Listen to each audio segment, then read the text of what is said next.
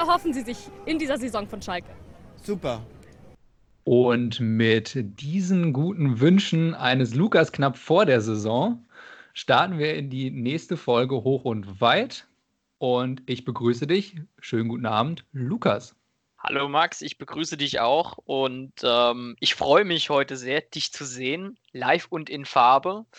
Ähm, du siehst mich leider nicht. Äh, das hat technische Gründe, aber äh, es ist mal wieder sehr erfrischend, dich jetzt längere Zeit am Stück zu sehen, dass ja jetzt schon doch eine ganze Weile her ist, dass wir uns das letzte Mal gesehen haben. Ich habe gerade heute mal drüber nachgedacht. Ich glaube, es sind mittlerweile über neun Monate, in denen wir nur telefonieren. Ja, kommt echt hin. Tatsächlich. Aber trotzdem, muss vor der letzten, vor Beginn der Saison gewesen sein. Ja, also ungefähr, ne? Ich glaube, ja. da haben wir irgendwie nochmal bei mir gegrillt oder so irgendwas.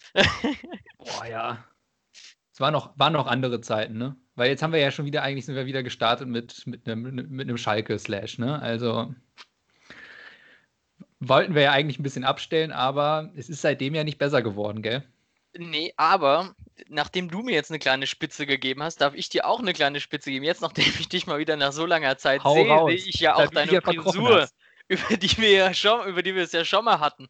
Und ich kann für unsere Hörer, also ich kann nur das ungefähr so beschreiben, äh, man könnte meinen, da würde ein ähm, moderner Thomas Doll vor einem sitzen. man, man, muss dazu sagen, jetzt gerade drehst du dich ja etwas zur Seite, du hast auch noch den Zopf, aber in dieser frontalen Ansicht hast du wirklich diese glatt nach hinten äh, gemachten Haare und es sieht wirklich so aus wie, also nicht wie Thomas Doll in den 00er Jahren, als er dieses legendäre Interview hatte mit seinem Das ist doch alles bla bla bla ist das doch. Genau das, sondern er, wie er halt jetzt aussieht. Ich glaube, der war irgendwann mal vor ein paar Monaten oder so im Doppelpass und äh, das kommt auch schon ziemlich äh, dem Thomas äh, nahe, deine aktuelle Frisur. Ich fand auch, als ich das letzte Mal, auch als er noch Trainer dann von, von Hannover war oder dann auch bei äh, Ferencvaros in Ungarn, da hat er so ein bisschen so diese Tim Wiese-Transformation durchgemacht. Ne? Da wurde er so ein bisschen braun gebrannter, ja. so Haare glatt geleckt nach hinten. Hätte er jetzt noch richtig Massephase gehabt, dann wäre das so ein Tim Wiese in 10 Jahren, 15 Jahren.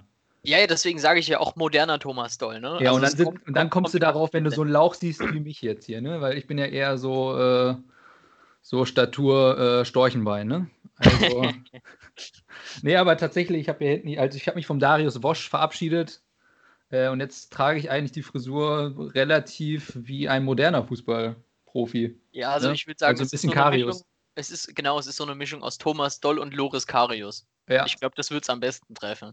Das nehme ich jetzt mal so mit. Ich glaube, ich glaube, das, das kann ich jetzt noch verkraften. Tja, Sophia ja. gibt es da trotzdem nicht dazu. Aber äh, Thomas Doll, kriegen wir da jetzt den Bogen von, wie sind wir eigentlich von Schalke jetzt zu Thomas Doll gleich zu Beginn? Ähm, ja. ich, ich wollte dir einfach auch eine einparken. Ja. Weil es ist ja nicht besser geworden. Ne? Also äh, jetzt let, letzter Spieltag, kann man da, da kann ich von einer Befreiung reden eigentlich, ne? Ähm, ich sehe das ganz anders, muss ich dir sagen. Ähm, ich habe das Spiel am Sonntag live geschaut. Äh, das Spiel war ein absoluter Grottenkick, aber ich finde, man hat bei einigen Spielern doch gesehen, die haben gemerkt, es wird ein bisschen ernster und ähm, haben sich schon ganz gut reingehauen. Also klar, da waren auch wieder Totalausfälle dabei, beispielsweise Miranda. Ich finde, der hat ähm, bockschlechtes Spiel gemacht. Also ich habe einem Freund, ähm, dem, dem ich lange Jahre zugeschaut habe, der hier bei unserem Heimatverein in Bensheim immer Linksverteidiger gespielt hat, so wie Miranda eben am Wochenende. Äh, dem habe ich geschrieben, Alter, du hättest diesen Fehler nicht gemacht, der, der dann letztendlich zum 1-0 geführt hat. Äh, und der hatte so ein paar Aktionen und war echt auch wieder miserabel. Da habe ich auch wieder gedacht, der arme Wagner, ja, der muss sich jetzt gleich wieder hinstellen. Wir haben 1 oder 2-0 oder 3-0 verloren und alles geht eigentlich von diesem scheiß Fehler aus. Ähm, die haben sich aber ganz gut gekriegt, fand ich. Also hinten waren sie relativ stabil, auch wenn es natürlich kein ansehnlicher Fußball war. Das war wichtig und dann äh, ja, hat der Kenny diese Bude reingehauen. Gehört halt auch mal dazu. Ja, also hat an einem Sonntagsschuss, äh, an einem Sonntag hat er einen schönen Sonntagsschuss rausgehauen. Ist doch ganz nett. Und jetzt das 1-1, mein Gott, also man kann froh sein, dass man nicht verloren hat. Ist, ist wirklich so, muss man einfach sagen, wenn man das ganz realistisch sieht. Und nach oben geht sowieso nichts mehr und jetzt hoffentlich nimmt man einfach noch irgendwie drei, vier, fünf Punkte mit bis Saisonende. Klingt voll traurig, aber ist so. aber das wird auch reichen. Also, äh, wenn wir nämlich jetzt mal so auf die anderen gucken, ähm, Bremen macht halt eben weiterhin Sorgen. Ja, also der Kampf ist da, aber. Ich glaube, ah, es ist vorbei, um ehrlich zu sein. Ne? Paderborn Paderborn ist für mich sowieso jetzt eigentlich schon vorbei. Also aller Kampf in Ehren und die haben ja wirklich gekämpft gegen Leipzig und haben ja auch wirklich äh, ähm, auch mehr oder minder so auf letzter Kante sogar ein Unentschieden rausgeholt. Ich würde sagen, auch dank äh, Giasula. Ja, das ist, glaube ich, der Kämpfer vom Herrn. Der hat nämlich einen Schalke abgelöst mit der 16. gelben Karte. Ja, Thomas Heito, ne? Allein dafür hat er jetzt schon für mich die Saison gewonnen. Ja, ich finde, damit kann Paderborn guten Gewissens in die zweite Liga gehen. Ähm, dass, äh, Jürgen, äh, dass Klaus Giasula, nicht Jürgen Giasula, ähm, glaube ich, mehr Schienbeine gesehen hat äh, als, als die komplette Hintermannschaft, Hintermannschaft von Bremen. Ähm, dementsprechend. Ähm, die, die, Jungs, die Jungs, die haben Eddie Waden gesehen, ne? Wenn sie dann hinterher Ja, stimmt. Aber ja, Paderborn ist für mich mittlerweile schon wahrscheinlich schon durch, die Sache. Bremen boah, es wird echt schwer. Da gerade so die Relegation, also sehe ich fast nur Relegation. Also ich habe es ja auch schon mal gesagt, ich finde es ja, ich bin überhaupt kein Bremen-Fan oder Sympathisant, aber für mich gehört Werder Bremen in die erste Liga und ähm, deswegen finde ich es auch kacke, wenn die absteigen. Ich muss aber ehrlich sagen, bei Fortuna Düsseldorf habe ich irgendwie eher das Gefühl, dass sie es packen können. Ne? Die spielen schöneren Fußball und die haben halt vor allen Dingen auch diesen Ruben Hennings vorne, wo du halt auch immer mal das Gefühl hast, der macht halt auch mal eine Bude, ne? Also egal was ist. Also ist sprich, sie haben im Gegensatz zu Bremen einen Stürmer. Ja, so kann man es auch ausdrücken, ne? Oder im Gegensatz zu Schalke. Ja, aber wie gesagt, dadurch, dass auch Mainz, ähm, würde ich jetzt auch nicht sagen, dass sie so wahnsinnig sicher sind. Ja, in, auch wenn sie jetzt gewonnen haben gegen, Eintracht, gegen die Eintracht, aber das ist immer so ein bisschen zwischen, zwischen gerade so Bundesliga und Kreisklasse. Also die hatten auch schon Spiele, wo ihr sagt, um Gottes Willen. Mhm. Ja, ähm, ich glaube, das würde für Schalke reichen, weil einfach der Rest auch nicht weiter punkten wird oder nicht so signifikant, dass das noch gefährlich wird. Also ohne meine blaue Brille würde ich auch behaupten, dass Schalke nicht mehr da unten reinrutscht. Wirklich, wie du sagst, aufgrund der Tatsache, dass die anderen einfach zu schlecht sind. Ne? Also ja. äh, ich glaube es auch nicht. Und dass man in der Hinrunde genug Punkte geholt hat. Ne? Also das muss man ja, auch sagen. Ich meine, sind wir mal ehrlich, ich glaube, Schalke hat jetzt 38 Punkte äh, es gibt ja diese magische Grenze ne, mit den 40. Also wir haben jetzt noch äh, vier auszutragende Spiele. 38 haben sie. Die werden irgendwie noch äh, auf die 40 kommen. Ich hoffe, dass ein äh, Glückssieg noch dabei ist und dann äh, ist gut, ja. Dann ist diese ja. grauenhafte Saison dann auch endlich vorbei und ähm, ich glaube nicht, dass da noch viel passiert. Lass die vielleicht sogar wirklich noch abstützen auf den 12., 13. Platz das könnte vielleicht, 13 wird schon eng, aber 12 könnte schon noch passieren, dann ist es halt so, fertig. Ja. Gut, also ob du jetzt 10. bist oder 12. oder 13. Äh, das ist wahrscheinlich jetzt ein bisschen gehopst wie gesprungen. Ja, also da wird sich jetzt, glaube ich, niemand, das ist höchstens für die Ehre noch ein bisschen. Aber äh, es geht ja jetzt wirklich darum, äh, was dann da unten passiert, wo es ja dann vor allem nach Corona jetzt ja auch erst recht um Existenzen geht. Ne? Also wenn du dann da abstürzt äh, in die zweite Liga und dir dann noch mehr Fernsehgelder flöten gehen, das ist schon ein Brett, ja. Und ähm, bin ja gespannt, wie es nächste Saison wird, aber ich schätze mal, Schalke muss einfach nur warten, bis Lennart wieder ins Stadion darf und dann, dann wird das wieder äh, aufwärts gehen. Und äh, Bremen, muss ich ehrlich sagen, mm, das ist schon traurig, wenn die jetzt zum Beispiel als Relegation haben wir ja jetzt ungefähr so als Maximalziel, würde ich ja sagen, noch ausgemacht. Wenn man sich mal überlegt, dass sie dann ein Spiel, was vor, wann war es? Ja, 10, 11 Jahren ein Halbfinale eines UEFA Cups war. Zwölf Jahre muss es ja gewesen sein. Zwölf Jahre. Ein Halbfinale eines UEFA Cups war, eines europäischen Pokals, jetzt die Relegation für die Bundesliga ist. Wenn Bremen gegen Hamburg spielt. Und Hamburg hat ja jetzt wieder Punkte liegen lassen. Ich habe das erste Mal, seit Willi Landgraf seine Karriere beendet hat, wieder zweite Liga geguckt. ähm, jetzt gegen Holstein Kiel die, das, das, da denkst du, du, du bist zurückversetzt in den, zum HSV in der Bundesliga, ja, bevor es dann wirklich runterging in die zweite Liga. Denn äh, die haben es echt herausgefordert. Ne? Also die haben echt darum gebettelt. So gut die gespielt haben, die betteln am Ende darum, es doch nicht zu schaffen. Ja, also ich muss auch ehrlich sagen, ich bin immer wieder schockiert, wie es bei so Traditionsvereinen, wie es so weit kommen kann. Ne? Also ich muss dir auch ehrlich sagen, ich habe da auch so ein bisschen Angst und Bange bei Schalke, dass es da in so eine ähnliche Richtung geht in den nächsten, in den nächsten äh, Monaten, Jahren. Weißt du, und das Thema ist auch, die Eintracht hat, ist ja auch vor ein paar Jahren abgestiegen, die hat es direkt wieder geschafft. Bei denen kann man sagen, die konnten sich einmal so schön konsolidieren. Ne? Die haben einmal aufgeräumt im Verein danach, auch mit den Spielern, haben einen ganz schön neuen Kader aufgebaut, haben, haben wirklich die Chance genutzt. Aber du siehst halt auch bei Vereinen wie so einem Hamburger Sportverein, die dümpeln jetzt auch schon wieder im zweiten Jahr rum. Finanziell hat das mega krasse Auswirkungen. Ähm, und es ist einfach nicht gesagt, dass so Vereine absteigen und danach sofort wieder hochgehen. Ja, und sich wieder danach erholen. Deswegen, ich hoffe halt irgendwie, dass es noch schaffen. Es wäre ja schön, es wäre ja wirklich schön, wenn das zu diesem Relegationsspiel käme. Äh, da hätten ja alle was von, auch wenn auch keine Zuschauer dabei wären, aber ähm, ich glaube, der hätte der, der Fußballfreund in Deutschland hätte wirklich so ein Spiel äh, nochmal des äh, Jahres, auf das er sich freuen könnte. Ne? Ja, auch wenn es natürlich schon ein bisschen ernüchternd ist, ne? Also für die Fußballherzen Ui, also bei Frankfurt würde ich dir zustimmen. Ich würde allerdings bei Frankfurt, der Unterschied zu Schalke ist, die hatten das schon mal Anfang der, äh, die sind ja 2003, 2004 abgestiegen. Schon mal. Ähm, ja, doch, damals sind die abgestiegen unter Willi Reimann, dem Container Willi. Ja. Ähm, das heißt, die hatten das Szenario schon mal ein bisschen früher. Ja, das heißt, das, das kannten die schon äh, ein bisschen. Und bei Schalke ist ja jetzt schon ein bisschen her mit dem Abstieg. Ne? Und vor allem eigentlich nach sehr fetten Jahren. Also wirklich äh, beim HSV ging es ja auch über Jahre hinweg. Ja, hat man so, so hinausgezögert und jetzt ist es schon ziemlich brutal. Mhm. Man hat ja auch nicht den direkten Wiederaufstieg geschafft, aber bei Frankfurt habe ich das Gefühl, man hat sich schon so ein bisschen darauf eingestellt, dass das wieder passiert. Ja, man wusste, okay, man ist einfach nicht gesichert. Ja, man ist kein, kein sicherer Bundesligist. Vor allem, wo man wahrscheinlich, wo man ja vorher schon ein bisschen das, das europäische Geschäft ver, verpasst hat und jetzt auch nicht konstant sich dort festgesetzt hat.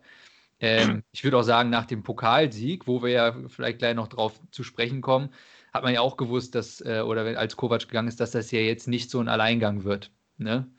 Äh, sich dann direkt wieder oben festzusetzen, wie jetzt in Mönchengladbach. Das ist ja, ja. keine Selbstverständlichkeit. Ja, aber was würdest du sagen? Weil ich, ich habe jetzt eine Schlagzeile aufgeschnappt, auch von, von Sky. Äh, bevor wir dann äh, zum Thema für heute kommen, was aber eigentlich kein schlechter Bogen ist. Glaubst du, dass ein Raoul der Heilsbringer wäre als Trainer bei Schalke? Glaubst du, der würde das Ruder rumreißen? Ganz ehrlich, ganz schwieriges Thema, weil das hast du so in den letzten fünf, sechs Jahren jede Saison gedacht. Äh, ich gehe jetzt mal ein bisschen weiter zurück. Das hatte damit angefangen, als ich meine, es wäre in der Saison 2015, 2016 gewesen. Äh, da wurde André Breitenreiter geholt. Ähm, der hat Schalke ohne Scheiß meines Erachtens einen ganz ansehnlichen Fußball gespielt. Ähm, da wurde man auch Fünfter. Äh, in der Europa League kann man auch ins Viertelfinale oder Achtelfinale ist da gegen Ajax Amsterdam ausgeschieden, also jetzt auch keine Schande. Ja, und äh, gegen Rundenende wurde auf einmal bekannt gemacht, ich glaube sogar am 34. Spieltag, ja, der Horst Held geht ja. Und ähm, in dem Zuge wird Breitenreiter auch entlassen, dann kam Heidel ne, und Markus Weinzel wurde verpflichtet. Da habe ich noch so für mich gedacht, was soll der Scheiß, ne? Weil Schalke hat echt eine ganz gute Runde gespielt, dann hat man den wieder rausgeworfen, total unnötig. Mit Weinziel ist ja bekannt, ne? Das wurde ja gar nichts. Da wurden sie, glaube ich, ähnlich wie dieses Jahr auch 10., 11. so irgendwas. Und dann kam Trainer über Trainer, ne? Domenico Fiasco kam danach. Ähm, es ist Vizemeister, mein Lieber. Ja, das erste Jahr war davon. auch, das erste Jahr war super. Da war ich auch ein paar Mal sogar äh, im Stadion und war auch auswärts dabei. ähm, ich dachte mal, Bruno Labbadia ist italienisch für Trostpreis, ey. Der hat ja jetzt noch eine härtere Schelle bekommen. es ist irgendwie echt voll ätzend, ja, weil es wird jede, jedes Jahr wird ein neuer Trainer geholt, der wird als nächster Heilsbringer angekündigt und im Endeffekt ähm, passiert nichts, ja. Es ist halt, ich weiß nicht, ob es am Wagner liegt, ich glaube es nicht. Ich würde an dem festhalten. Aber so wie ich Schalke kenne, äh, schmeißen sie den zum runden Ende wieder raus, wenn sie sich mit Raoul einigen, holen, holen den tatsächlich. Also Wer ich weiß. Würde, ich würde auch behaupten, meine Philosophie wäre, wäre jetzt nämlich auch zum Thema Bremen noch kurz, ähm, der Kofeld ist für mich nicht das Problem. Ja, und ich glaube, der wird die, äh, der hat den Kader weiterhin im Griff. Der kann da auch was aufbauen. Der braucht halt eben, glaube ich, noch mal ein bisschen anderes Spielermaterial. Mit dem er arbeitet. Weil zum Beispiel Josh, Josh Sargent finde ich zum Beispiel einen super Kicker, mit dem der sicher auch gut arbeiten kann und den entwickeln kann. Das gleiche würde ich bei Schalke sagen. Ich würde den Wagner noch nicht direkt abschreiben. Das wäre, glaube ich, ein Fehler. Und ich habe so ein bisschen die Befürchtung, wenn der Name Raoul aufkommt, ähm, man wünscht sich da, glaube ich, so ein bisschen die, das See-Done-Szenario. Ja, man holt einen Ex-Profi und äh, der äh, bügelt einen da durch die komplette Liga, holt die Meisterschaft und am besten noch das Halbfinale in der Champions League. Ähm, und wundert sich dann, äh, wenn man sich mehr oder minder eigentlich eher einen Labadier ins Haus geholt hat, also einen, der so einen kurzfristig hoch, hochpetert, ja, ähm, oder Neururad und äh, dann wieder gehen muss. Und am Ende wacht man böse auf und hat einen Effenberg. Ja, also so nach dem Motto, äh, großer Name, aber läuft dann doch nicht so einfach, wie man sich das immer vorstellt. Ja, und das glaube ich halt, dass es darauf hinausläuft. Ja, ähm, man muss halt auch mal schauen, jetzt beispielsweise am Wochenende, ähm, was der für Leute, also mit welchen Leuten der da antritt. Ja, also auf der Ersatzbank sitzen Leute, die haben noch keine einzige Bundesliga-Minute gehabt. Ich glaube vier Stück. Ja, ähm, wir haben mit Sané auf der 6 gespielt zum ersten Mal. Ochipka war in der Innenverteidigung. Also wir haben keine Stürmer, die Tore schießen, ja. Die, die Situation wird ja schon das ganz anders aussehen. Problem. Ja, die Situation würde ja ganz anders aussehen, wenn wir einen Stürmer hätten, der 20 Buden gemacht hätte oder 15 Buden. Garantiere ich dir, der wäre Schalke trotz dessen, dass die so scheiße spielen, irgendwie wenigstens fünfter oder sechster so irgendwie. So, und dann wäre die auch einen Hunter wieder, einen ja, neuen Hunter. An den habe ich gerade gedacht. Ja. Also, wenn sie Raoul holen, dann bitte nur unter der Prämisse, dass er Spielertrainer ist. Wahrscheinlich wird in Bremen gerade sowieso auch diskutiert, ob dann Pizarro das ähnliche Modell fährt. ja, keine Ahnung. Also, vielleicht, wenn wir nochmal zu dem Thema gehen, Raoul als Trainer, der einzige Vorteil wäre vielleicht der, dass Raoul durch, seine, durch sein Netzwerk und seine Connections irgendwie äh, an gute Spieler kämen, die Raoul zuliebe zu Schalke kommen. Äh, und, und, und sich dann, so war es ja ähnlich mit Raoul auch, ne? Der kam ja über Metzelda und hat sich ja dann aber auch super im Verein integriert und hat ja auch gesagt, Schalke ist echt so ein Herzensverein geworden. Das hat man ihm auch abgekauft und ähm, da hatte man auch so zu der Zeit so das Gefühl, Schalke entwickelt sich jetzt auch wirklich äh, zu einem dauerhaften Top-Club in, in Deutschland. Ähm, aber danach, ja, es war irgendwie alles zu unstetig, ne? Da war keine Konstanz drin. Ich meine, überleg mal zu der Zeit, ne? Draxler als, als äh, super Jungtalent ist mega abgegangen, der Hunter, äh, dann eben Raoul, ne, Max ne, Meyer. Max Meyer als aufstrebender, als aufstrebender junger Mensch. Alle Welt schlägt weg. Ja, ja. ja. Der lacht sich heute kaputt, ne, bei Crystal Palace. Ja, mit, mit, der, mit der schönen Lambo. Ja. Und Pleite Club. Und Pleite Club. Ach, es ist, ist, alles schwierig. Ja, also ich habe ja schon vorgeschlagen, ähm, schmeiß die halbe Mannschaft raus und spielst mit der zweiten und der A-Jugend zu Ende. Schlimmer kann es nicht werden. ich glaube aber, das äh, ist auch, wäre auch eine Einstellung, ähm, die man, glaube ich, ungefähr geteilt hat bei Schalke, aber man hat, glaube ich, den Umbruch einfach nicht sauber vollzogen. Ja, zu jungen Spielern. Weil, äh, wenn ich mir allein angucke, so ein Gregoritsch klingt fast mhm. schon wieder so nach so einer Verlegenheitslösung. War so. Ja, wo ich mir denke, dann kannst du auch einen Kutucu vorne reinstellen. Ja, der ist hätte, hungriger, der ist hätte williger. Ich gemacht, hätte ich auch gemacht. Wurde auch so in den Schalke-Fan-Communities, in denen ich so unterwegs bin, äh, auch wöchentlich gefühlt gefordert, dass, ähm, dass er den Kutucu spielen lässt, ne? Weil das so ein Typ ist, der reißt sich den Arsch auf. Um, ähm, und das wollen die Leute sehen. Ja. Also Was ist da dein, dein Benutzername? So, so Lennart 2001? ich kann mich da gerade überhaupt nicht reinfühlen, dass du in irgendwelchen Fanforen irgendwie unterwegs bist und dass Diskussionen geführt werden. Nein, das sind keine Fanforen, wie man sie und, äh, noch im Jahre 2006 oder 2007 betrieben hatte.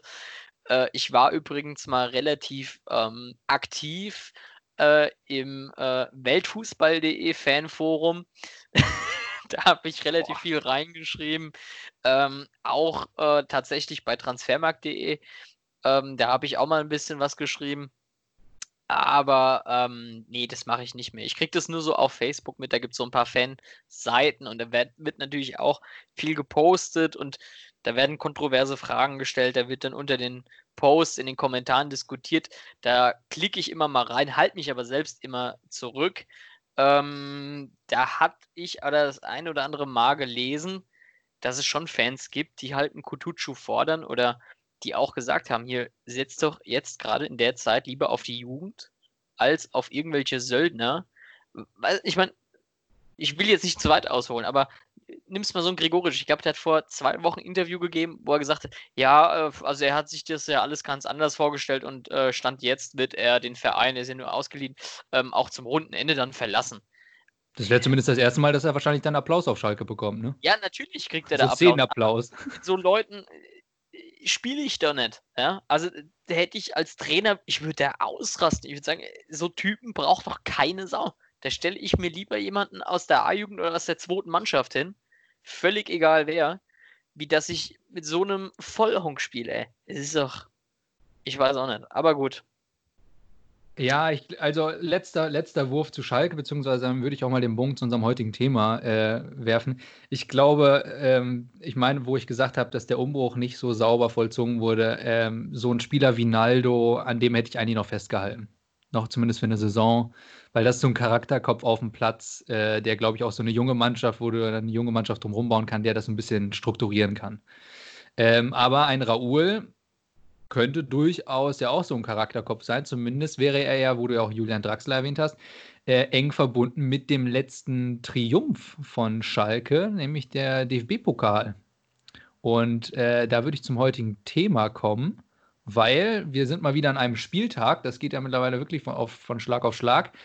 Äh, heute Abend ist DFB-Pokal, ist wieder ein Dienstagabend und zwar mit einem richtigen Underdog-Spiel im Halbfinale mit Saarbrücken gegen äh, Leverkusen. Mhm.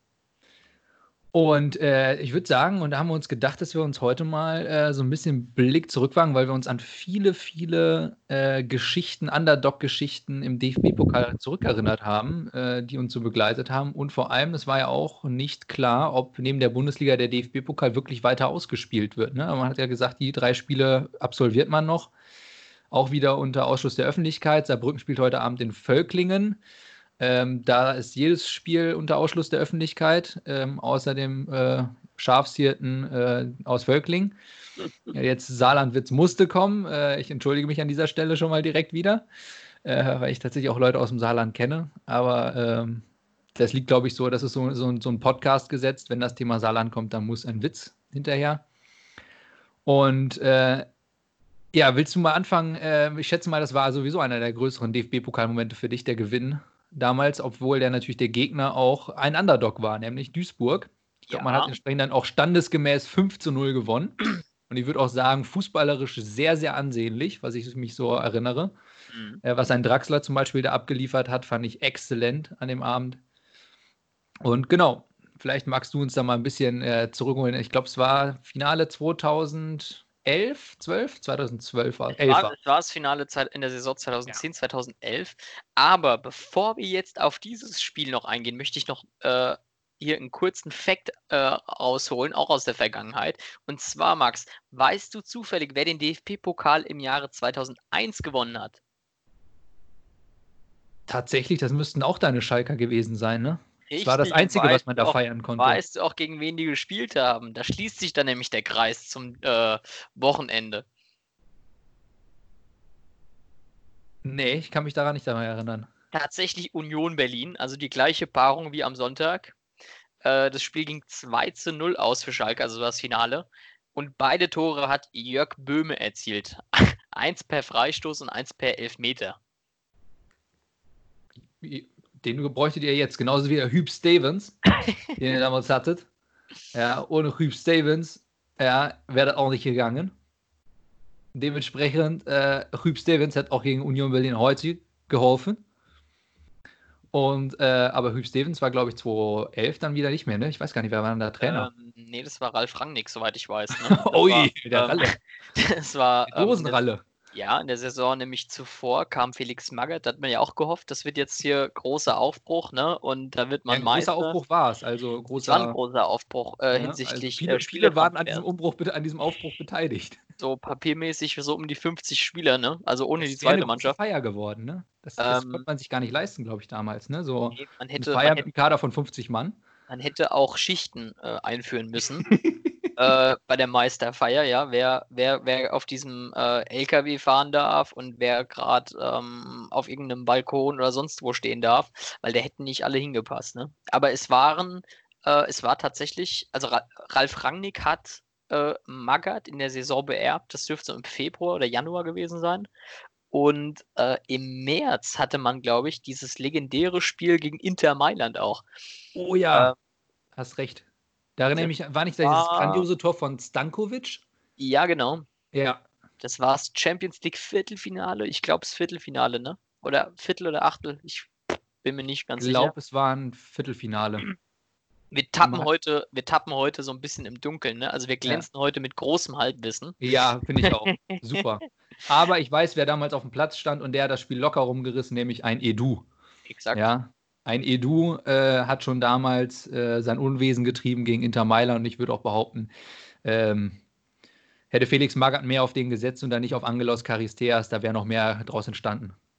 Ja, ja aber er, wollt, er wollte, wo die Zeche. gesehen und hatten dann reingestellt, ne? Wenn, wenn die Zeche stillsteht, wollte er wieder Schichtbetrieb auf Schalke einführen. Deswegen hat er dann noch ein paar, paar alte Weggefährten mit Ali Karimi. Ja, oder so grandiosen Spielern wie äh, Cyprian Deak oder Plaston. Marika war, glaube ich, auch da, ne? Stimmt, weil ja. Du, gerade sagtest. Ja, Piazikas.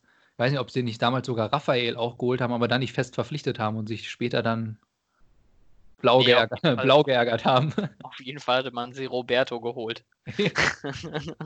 aber nicht den guten. nein, nein. Aus Versehen nicht. aber lass uns noch mal aufs Spiel eingehen ähm, ähm, äh, 2011, also das DFB-Pokalfinale, der letzte große Erfolg der Schalker. Ähm, ich meine, damals, hatte halt auch, würde ich behaupten, schon eine andere Qualität im Kader. Ne? Man hatte halt so ein Raoul, wie du sagtest, man hatte noch einen Pfaffan, Draxler als absolutes Top-Talent, ne? so wie es vielleicht auch Goretzka damals äh, vor, vor, vor drei Jahren war, als wir die Vizemeisterschaft geholt haben. Hünteler, ne? Und dann halt natürlich so ein Berg Kluge, der alles abgeräumt hat da auf der Sek. Christoph Metzel, der Hövedes. Also es sind halt schon andere Namen und Neuer natürlich im Tor. Äh, andere Namen als, als heute, ne? Also, ja, die hatten halt eben alle auch von großen Namen schon gelernt, ne? Also Neuer von Frank Rost, ja, ein Per Kluge von Ari van Lent, damals bei, bei Gladbach. Oder nee, Ivo Ullich. Ivo Ullich bei Gladbach. Ja, ein Metze von Christian Wörns definitiv. Also ja, da war natürlich eine andere Qualität drin der ist abs also bin ich auch der Meinung, ne? Der ist, der hat ja, der kam ja von Real Madrid, aber ähm, ich denke auch, der wird sich wahrscheinlich mehr von einem Christian Wörns abgeschaut haben, als von so einem Sergio Ramos oder so irgendwas. Glaube ich jetzt auch erstmal. Also, obwohl er manchmal, äh, glaube ich, dann zum Ende hin so, so, so schlitzohrig wie Pepe war, ne? konnte sich dann doch auch nur noch mit dem Foul behelfen. als es dann mit der Geschwindigkeit nachließ. Ich wollte gerade sagen, das hatte aber andere Gründe. Das lag nicht daran, dass er so ein Drecksack war, wie so ein Sergio Ramos oder so ein Pepe. Der wusste einfach nicht, was er sonst machen soll. Ja, obwohl das hat eigentlich auch von Christian Wörns abgeguckt. Ne? Also Christian Wörns war ja dann schon in seiner Situation ne, 2003, hm. Dass die Geschwindigkeit nachließ. Ja, und dass er dann sogar noch von einem Robert Kovac überholt wurde. 2000, 2007 war es dann, glaube ich. Das mit der, mit der Oper-Abwehr was auch ein Legenden-Duo war. Tatsächlich muss aber war auch die Zeit 10, 11, Schalke. Da muss ich sagen, war ich damals äh, natürlich über den Schalker-Sieg jetzt nicht so erfreut, weil ich damals noch sehr euphorischer Jürgen Klopp-Ultra war und natürlich die deutsche Meisterschaft von Borussia Dortmund gefeiert habe. Genauso wie das Double danach. Für mich übrigens im Jahr danach ein genauso denkwürdiges Finale weil dieses 5 zu 2 gegen Bayern war zum Teil fußballerisch mit das Beste, was ich in meinem Leben gesehen habe von Borussia Dortmund, beziehungsweise generell fußballerisch. Ist auch sehr traurig, muss ich an der Stelle sagen, dass es das Beste ist, was du jemals gesehen hast. Da Doch, möchte das war schon eine bockstarke, bockstarke Leistung. Also eine Bayern München so auseinanderzuschrauben. Ah, es lag aber eher daran, dass Bayern so schlecht war in der Saison. Also sorry, wenn Bayern so drauf gewesen wäre wie im Jahr drauf, also 12, 13, da hätten die Bayern, glaube ich, auch Dortmund in diesem Spiel auseinandergenommen. Ne? Aber ich glaube, da standen gar nicht mal so großartig andere Akteure drauf, ne? Ja, das kann schon sein, aber ähm, dieses Jahr 11, 12, ne, da hat man ja auch dieses Finale Dahorm verloren. Ähm, ne? Oder? Ja, doch. Genau. Ähm, ich würde schon sagen, dass da die Bayern noch irgendwie in so einer Findungsphase waren, ne? Also das war noch keine fertige Mannschaft. Der, der, der äh, Jupp hat dann noch so ein Jahr erst gepfeilt und dann hat er die absolute Topmannschaft gehabt bis 2012. Ich überlege gerade, es waren da großartig, also Finale 2011 zu 12, weil äh, beim Trippelsieg war ja sogar noch ein Mansukic, glaube ich, vorne im Sturm, gell? Ja. War, glaube ich, ins Finale 2011 auch dabei. War gerade nicht sicher. Äh, Wieder grandioses ja. Halbwissen, möchte ich mal gerade betonen.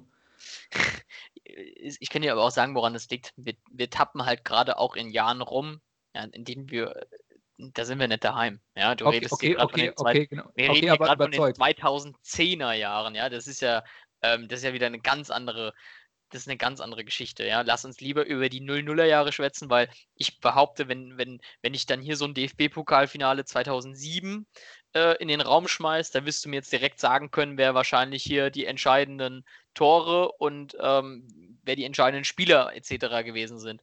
Absolut, aber du hast mich überzeugt, weil jetzt ein Blick auf die Ausstell Aufstellung hat mir gezeigt, ich habe den Fehler gefunden. Ich weiß, warum Bayern München dieses Pokalfinale verloren hat.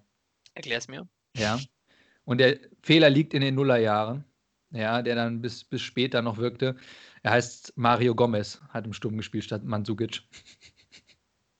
Und Oh, auf der Bank war die Alternative ein Ivica Olic. ja, Gut, enough said, würde ich sagen.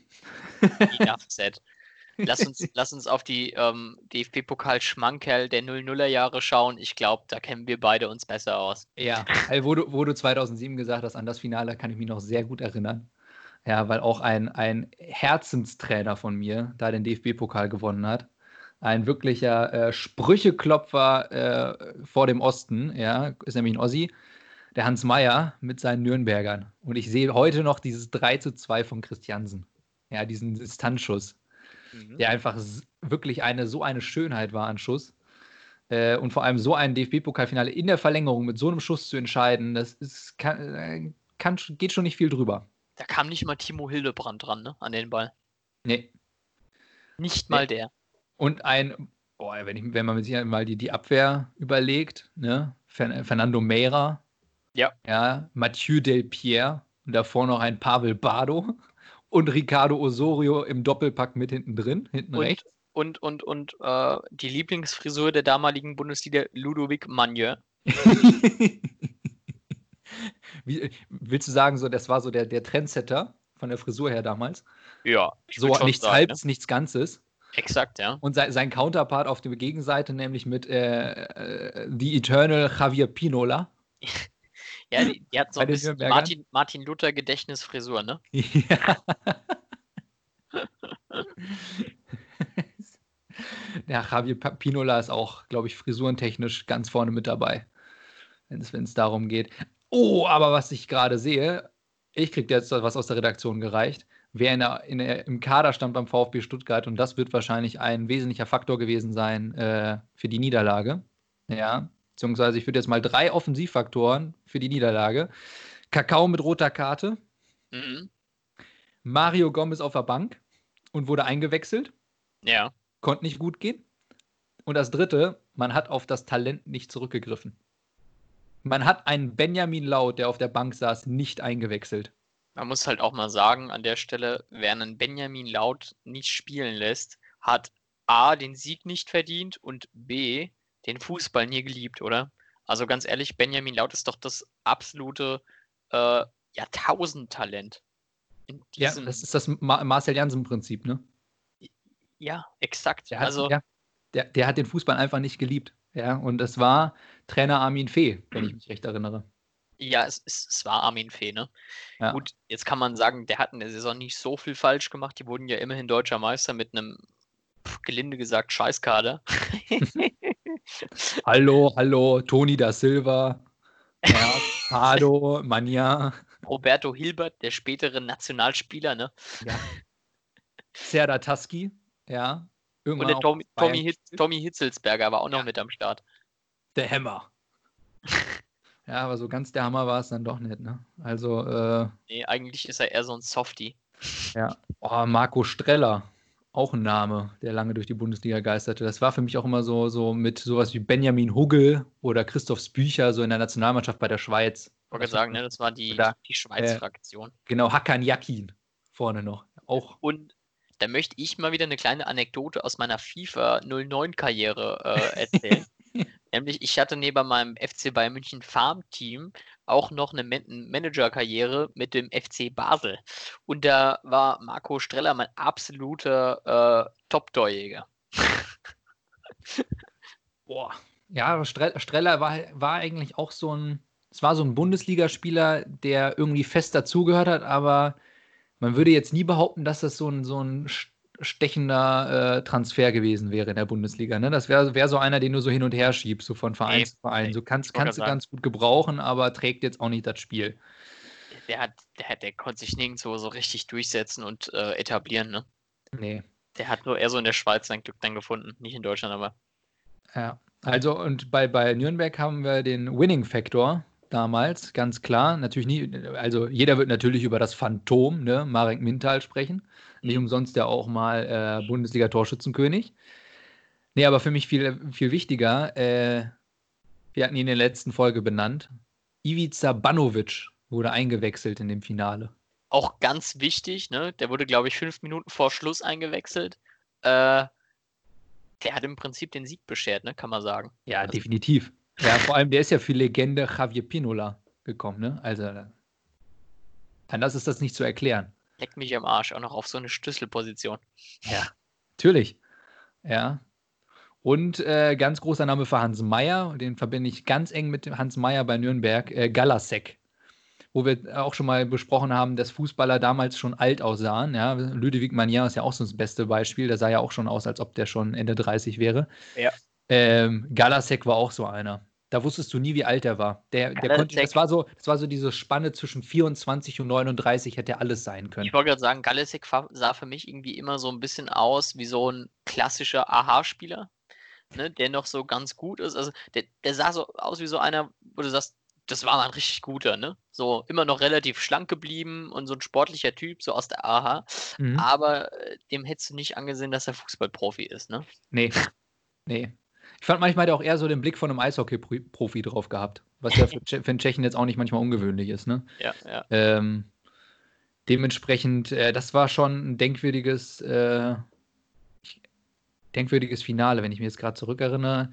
Danach gab es sowieso recht viel Veränderungen. Ich glaube, Nürnberg ist danach ein bisschen in, in die äh, Abstiegsspirale getrudelt wieder. Das heißt, Hans Meyer hat nicht mehr so viel Magic wirken können, obwohl sie auch noch mal europäisch gespielt haben Hm. mit dem, mit dem Sieg. Ähm, heute sogar am Rande der dritten Liga. Ja. Traurig irgendwo, muss ich auch sagen, dass da gehören die eigentlich nicht hin.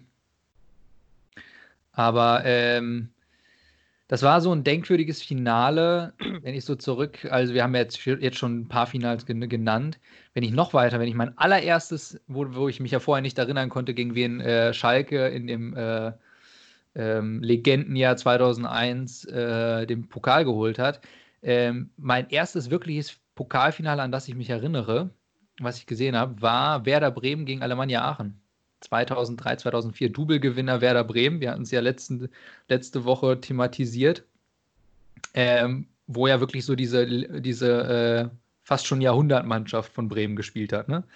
Ganz vorne natürlich äh, kleines, dickes Ailton. Und äh, dadurch, dass wir ja so, äh, so, äh, so hervorragende Analysten sind, äh, eine Analystenlegende bei äh, Alemannia Aachen, damals im Finale, als Zweitligist, glaube ich noch, oder gerade ein frischer Aufsteiger in die Bundesliga, Ja. äh, Erik Meyer.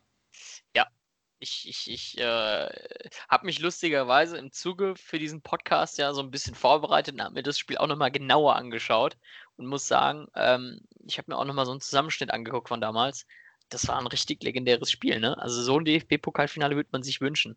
So Alemannia Aachen als krasser Underdog, der aber irgendwie dran bleibt die ganze Zeit, noch die ganze Zeit mit der Chance, äh, zu gewinnen. Und man muss halt aber auch mal sagen, ne, bei Alemannia Aachen, was waren denn da für Legenden dabei? Trainer allein schon, Jörg Berger. Ja, dann ähm, die absolute ähm, Zweitliga-Legende, ich glaube auch Zweitliga-Rekordspieler Willi Landgraf, ne? Natürlich. Ich habe ihn eingangs erwähnt, ne? Also seitdem habe ich auch nicht mehr zweite Liga geguckt. Alexander Klitzperer sollte auch noch ein Begriff sein, äh, war ja auch lange dann beim FSV Frankfurt später. Ivica Grilic. Und wer auch noch mit dabei ist, der ist auch, der Name ist auch schon mal in unserem Podcast gefallen, Bachiru Salou. Ja, der geht ab wie Schmidts Katze, wie Joachim Hopp sagen würde. Ja, wie ein Kampfhund. Wenn der einmal in Bewegung ist, wie ein Kampfhund. Also da waren richtige Legenden mit dabei, ne? Und das Spiel ging, glaube ich, ja doch, es ging 3-2 für Werder Bremen aus. Ähm, Tim Borowski mit zwei Toren, auch äh, nennenswert meines Erachtens.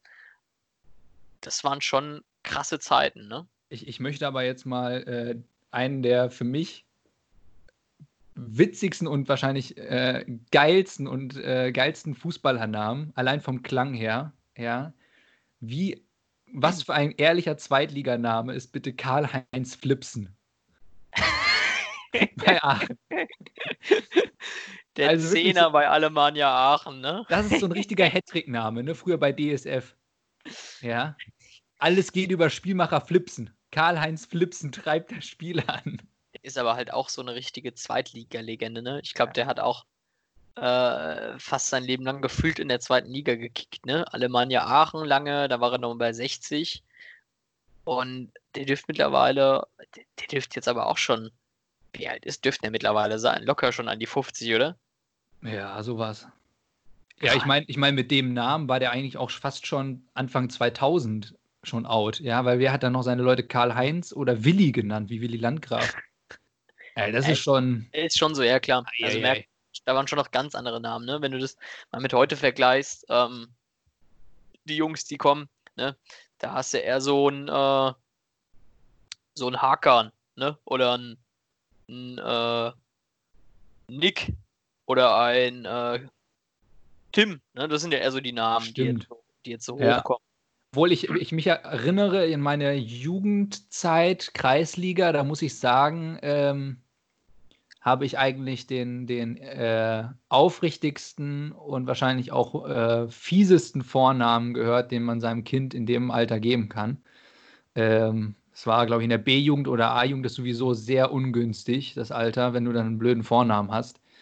Äh, das war, und vor allem der, der Trainer hat ihn auch nicht gerade, hat es nicht besser gemacht, wie er ihn gerufen hat, weil das war ein Trainer, so ein, so ein, den, der hätte auch gut, äh, also für dafür, dass er aus der Nähe von Ostwestfalen kam, äh, war der ein bisschen zu aufbrausend, ja, und, und wenig, wenig äh, souverän, sondern der hätte eher aus dem Pott sein können. Ja. Ja, also die Marke äh, Hackern, wenn du Schweinefleisch essen würdest, hättest du den da reingemacht. ähm, der, hat, der hat den dann gerufen und das de dementsprechend dieser Sound, der, der, hat auch nicht, wie man es normalerweise ausspricht, sondern eigentlich Waldemar! Hat er den dann immer über einen kompletten Platz gegrölt, ja, sodass es dann nicht Waldemar war, ja, der Scheiße gespielt hat, sondern Waldemar! Vor allen Dingen hätte man ihn ja auch Waldi nennen können, einfach, ne? So Boah, kurz das, das hätte ihm aber auch nicht geholfen. Also wirklich, äh, Shoutout an diesen Jungen, wenn du irgendwo da draußen bist, äh, du tust mir ein bisschen leid. Ich glaube, die Jugend war nicht einfach, wenn du Waldemar heißt, ja, und äh, 15 oder 16 bist, äh, so Mitte der 2000er. Also wir haben auch einen bei uns im Freundeskreis, der wird einfach liebevoll Waldi genannt und da oh. keine weiteren Auffälligkeiten äh, festzustellen. Also, der hat also einfach bessere Freunde und wahrscheinlich auch einen besseren Trainer gehabt ja, ich meine, da ich jetzt zu seinem Freundesbekanntenkreis gehöre, kann er nur bessere Freunde ja. haben. Aber, aber äh, ich habe gerade mal so drüber nachgedacht, mir fällt nicht mal irgendein Fußballer aus den 00er oder 90er Jahren ein, der so hieß. Ne? Wer mir jetzt spontan in den Sinn gekommen ist, ist Waldemar Hartmann natürlich. Waldemar Anton heute. Der Junge muss dasselbe Problem, Problem gehabt haben. Ne? Stimmt, stimmt, stimmt, ja. ja. Aber ansonsten fallen mir da nicht viele ein. Ne? Nee, tatsächlich nicht. Aber oh. auch ein Willi, weil du sagst Willi Landgraf, so ein Name. Ich habe auch einen Freund, der Willi heißt. Also so Namen gibt es schon noch. Ja, aber wie gesagt, ähm, du merkst natürlich schon einen Unterschied heute, ne, bei den ja. Namen, die die, die die Jungs heute tragen. Ähm, ja. Möchte ich auch noch einen in den Raum werfen, weil Bremen hatte den, den äh, wirklich äh, ganz, den, den, den, den äh, Verfolger, sage ich jetzt mal, um den Spitzenplatz des eigentlichen Zweitliganamens. Aber der hat bei Bremen gespielt, aber ich glaube, der war danach auch noch bei ein paar Zweitligisten. Holger Wehlage. Ja, ist für mich auch so, so ein klassischer Zweitliganame. Also mehr zweite Liga kriegst du nicht. Ja, und dann so zum Karriereende hin noch so ein als, als, ähm, als Routinier in der dritten Liga. Die Frage ist natürlich jetzt, ähm, das waren ja diese legendären Hattrick, die zweite Liga. Nein, Hattrick, die beste zweite Liga aller Zeiten. Welche ich weiß nicht, wie oft wir die schon hatten, diese beste zweite Liga. Das wäre jetzt mal eine Frage. Welche war denn jetzt letztlich die beste? Ganz ehrlich, theoretisch kannst du eigentlich fast sagen, ist mittlerweile die traurigste, ne? weil wenn du überlegst, wie viele Bundesligisten da jetzt schon einmal durchgereicht wurden. Naja, und ja. richtige Traditionsvereine, ne? Ja, also Bielefeld ist ja auch schon mal in die dritte Liga runtergereicht. Alemannia Aachen ist komplett verschwunden. Die sind jetzt in der Regionalliga ja. und kämpfen sich da mühselig hoch. Mhm. Äh, Rot-Weiß Essen, ja, auch durchgereicht worden. Kickers Offenbach. Da muss ich auch sagen, was mich an der Stelle so ein bisschen nervt, ist, der DFB macht diese krassen Auflagen hinsichtlich der Stadien, ne? Und zum Beispiel Alemannia Aachen haben ja dieses wunderschöne neue Tivoli-Stadion gebaut. Wofür denn? Jetzt hocken die da irgendwo in der Regionalliga, da kommen noch, wenn sie Glück haben, 2, 3, 4, 5.000 Fans, ja, in so einem Riesenstadion. Und es ist doch komplett für den Arsch. Und so geht es doch vielen Vereinen. Und äh, ich weiß auch nicht. Also Definitiv und vor allem, das waren noch Zeiten, äh, wenn ich mich an die Saison 0304 zurückdenke, äh, da stand nicht umsonst, und wir hatten diesen Verein jetzt schon häufiger erwähnt, ein VfB Lübeck im Halbfinale und ist erst nach Verlängerung gegen Bremen rausgeflogen. Ähm, ja, auch so ein Verein, ne, der ist auch, auch so ein bisschen eine Weile worden, ne? genau von der Bildfläche verschwunden, kommen ja jetzt gerade wieder, ne? wir hatten es ja. ja schon davon. Ähm, und ich möchte aber, wenn wir schon so ein bisschen jetzt auch äh, runterklettern, also nicht mehr nur noch die Finalspiele uns anschauen, mal daran erinnern, dass bis zur Saison 2007, 2008 auch noch zweite Mannschaften beim DFB-Pokal angetreten sind. Ne? Auch eine schöne Geschichte. Kann, können sich die Jüngeren unter uns äh, auch überhaupt gar nicht mehr vorstellen. Und da gab es tatsächlich mal ein Spiel, an das ich mich auch noch erinnern kann, und zwar in der Saison 2004, 2005 nämlich Bayern München 2 gegen Werder Bremen 1 im Viertelfinale. Ähm, also Bayern 2 ist bis ins Viertelfinale gekommen. Die haben Borussia München Gladbach damals rausgehauen, in der äh, ersten Runde, glaube ich.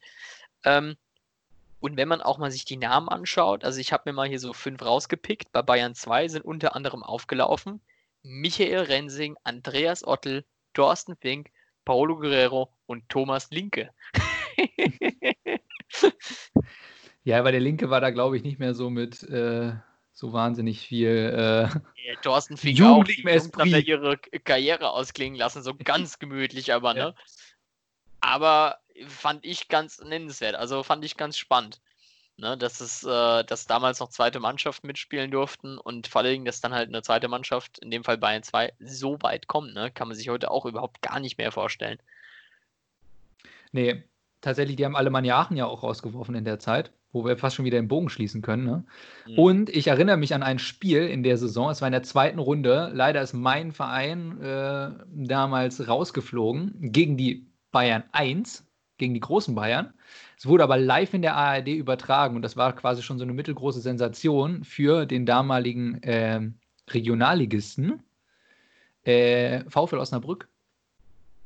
Und wie ging das Spiel aus, Max? 2 zu 3 hat man damals oh. verloren gegen Bayern München mit einem Michael Rensing im Tor. Aber man hat das Tor des Monats mitgenommen. Nämlich äh, von Joe Enox, der später ja dann auch Trainer wurde bei, bei, äh, bei Osnabrück und heute noch eine Sportkneipe, glaube ich, betreibt dort. Ich hoffe, die hat überlebt. Äh, die Joe Enox Sports Bar in, in Osnabrück. Äh, mit einem sensationellen Distanzschuss an der Bremer Brücke äh, in den Knick äh, hat er damals ein, ein Tor beigetragen. Und äh, ich würde behaupten, man hat sich wirklich wacker geschlagen mit äh, 2 zu 3 gegen die damals schon, ich meine, mit sowas wie Roy Mackay und äh, dem echten C. Roberto, also im Guten. Ja, äh, ein Hassan Salihamidzic muss auch noch dabei gewesen sein, Jens Jeremies, ja, ähm, einem Lucio. Das waren schon große Namen, würde ich mal behaupten. Ne? Also, äh, Damals aber auch mit einem, einem Legendentrainer, ja, äh, Klaus-Dieter Wollitz. Ja, ich würde sagen, der ist unangefochten in, in Osnabrück, weil er ein Gerechtigkeitsfanatiker ist. Wer das Video kennt, wird jetzt wissen, wovon ich spreche. Und äh, ja, und mit so, mit so Legenden bei Osnabrück wie äh, Tommy Reichenberger, der Ja. da, glaube ich, auch unangefochten ist. Äh, und Tino Berbig im Tor. Aber äh, kurze Anekdote zu ähm, Thomas Reichenberger. Äh, gegen den habe ich tatsächlich auch mal Fußball gespielt. Da hatte er aber seine Karriere schon beendet und hat dann noch im Amateurfußball im Osnabrücker Land gekickt. Ähm, wir hatten es, glaube ich, in der ersten Folge mal angerissen. Meine, meine Zeit bei Sportfreunde Lotte 2, wo ich damals gespielt habe, weil damit ist auch eine DFB-Pokalgeschichte verbunden. Aber wir haben ein Testspiel gegen äh, Hasbergen damals gemacht. Das war, ist ein, ein Dorf im, im Osnabrücker Land. Ähm, haben wir verloren gegen Tommy Reichenberger. Der stand da auf dem Platz als kleine Kugel. Ich glaube, schon Anfang 40.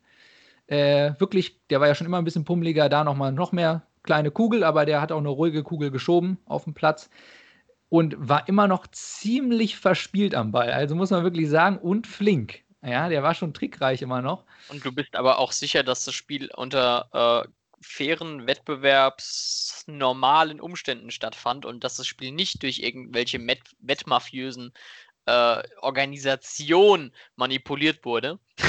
Äh, ich glaube, ich hatte einen Verdacht, und zwar, dass vorher äh, erhebliche Su äh, Summen äh, Weizenbier geflossen sind. Mhm. Ja, ähm, was dazu beitragen konnte, dass vielleicht seine Leistung noch mehr angetrieben wurde. Ja, denn danach, das war sogar eine etwas ältere Truppe, so Hasbergen, äh, ging es natürlich im Vereinsheim weiter danach, ne? Und Tommy war natürlich Halbzeit dabei. Ja, Ja. das ist doch eine schöne Geschichte, muss ich sagen. Ja. Also, ne, weil bei Thomas Reichenberger fällt ja unweigerlich auch immer dieser, ähm, dieser Wettskandal mit rein, ne, wenn du den Namen nennst. Ähm, wo er sich ja, Ja. dann aber auch vehement äh, dagegen ausgesprochen hatte, dass er da irgendwas mit zu tun hatte. Und ich glaube, die äh, Ermittlungen haben ja dann auch ergeben, ne, dass er nichts damit zu tun hatte. Genau, Thomas Zichon war dann eher der, der äh, Übeltäter, den man da ausgemacht hat. Ähm, aber wo ich beim, beim äh, DFB-Pokal war und jetzt Sportfreunde Lotte bzw. VfL Osnabrück, äh, es war nämlich die Zeit, wo ich bei Sportfreunde Lotte war, wo sie im, äh, das ist ja jetzt noch nicht so lange her, im DFB-Pokal vor vier Jahren, muss es gewesen sein, ja, so 2017, 2016, 2017, wo sie es ja wirklich auch bis ins Viertelfinale geschafft haben. Ne? Und da war ich in der Zeit, ich habe das Spiel gegen Dortmund im Viertelfinale dann auch äh, in, an der Bremer Brücke gesehen. Das wurde ja abgesagt wegen der schlechten Platzverhältnisse im Lotter Stadion. Ja. Konnte ich nicht wirklich nachvollziehen, weil vorher noch äh, eine saubere Kartoffelernte darauf ausgerichtet wurde. Ähm, und äh, da war ich nämlich an dem Abend, wo es eigentlich stattfinden sollte und dann kurzfristig abgesagt wurde, als der Schneefall einsetzte, ähm, hatte ich Karten bekommen, weil ich ja im Team war, bei einer zweiten Mannschaft, so zumindest mittrainiert habe. Ähm, hatte ja vorher schon Leverkusen im Elfmeterschießen rausgeworfen. Das heißt, ich habe da Vorfreude, hatte meinen Vater auch mitgenommen und dann ist es ja kurzfristig abgesagt worden. Und ich durfte umsonst rein, weil, äh, und das ist die Anekdote daran, ich kann von mir behaupten, ich war bei einem DFB-Pokalspiel Parkplatzwärter. Das heißt, es ist so viel hieß, äh, Parkplätze in Lotte gibt es nicht viele. Ähm, das heißt, bei einem Andrang für ein DFB-Pokalspiel wurden da Autos auf dem Kunstrasenplatz, wo wir normalerweise als zweite Mannschaft trainiert haben, einfach geparkt.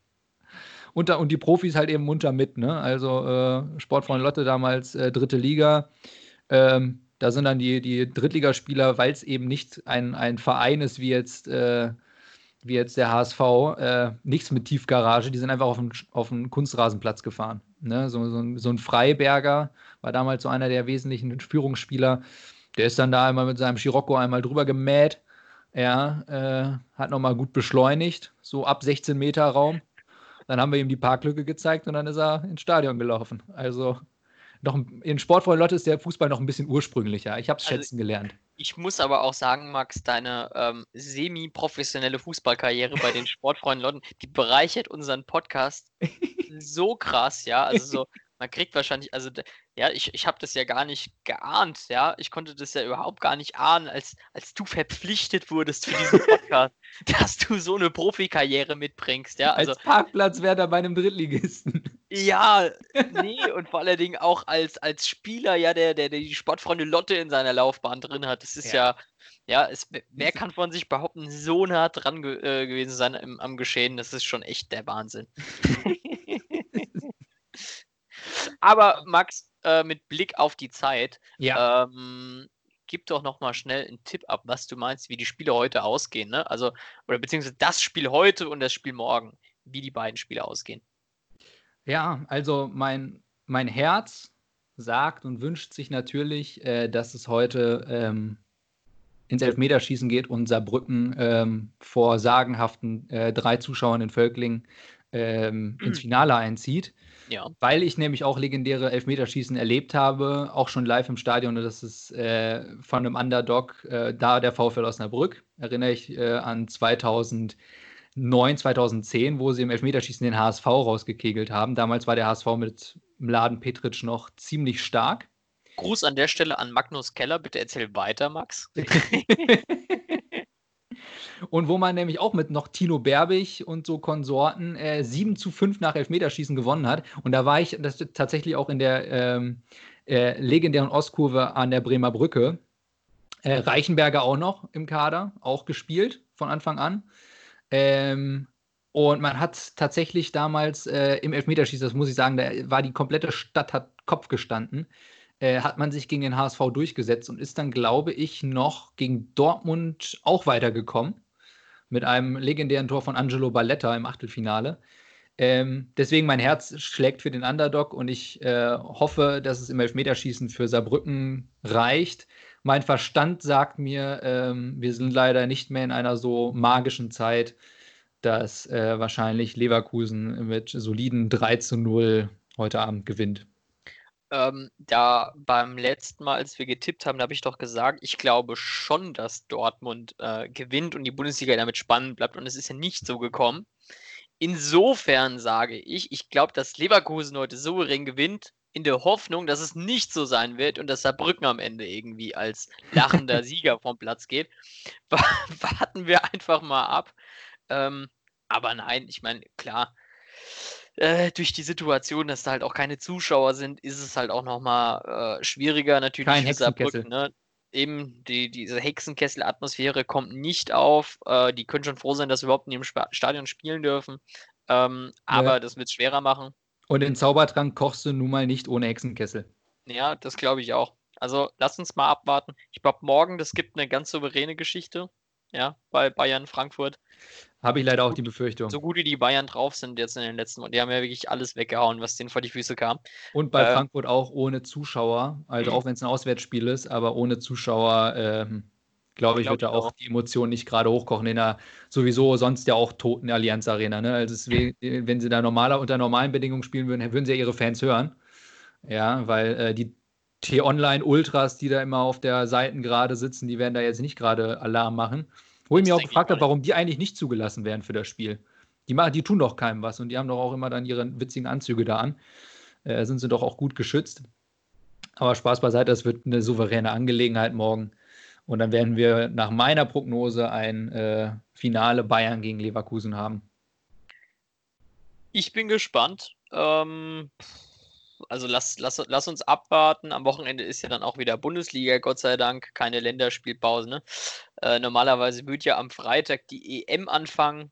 Ähm, da gibt es auch einiges, worüber man vielleicht nächste Woche auch nochmal sprechen kann. Äh, hätte, wäre was, wie, wo, wenn.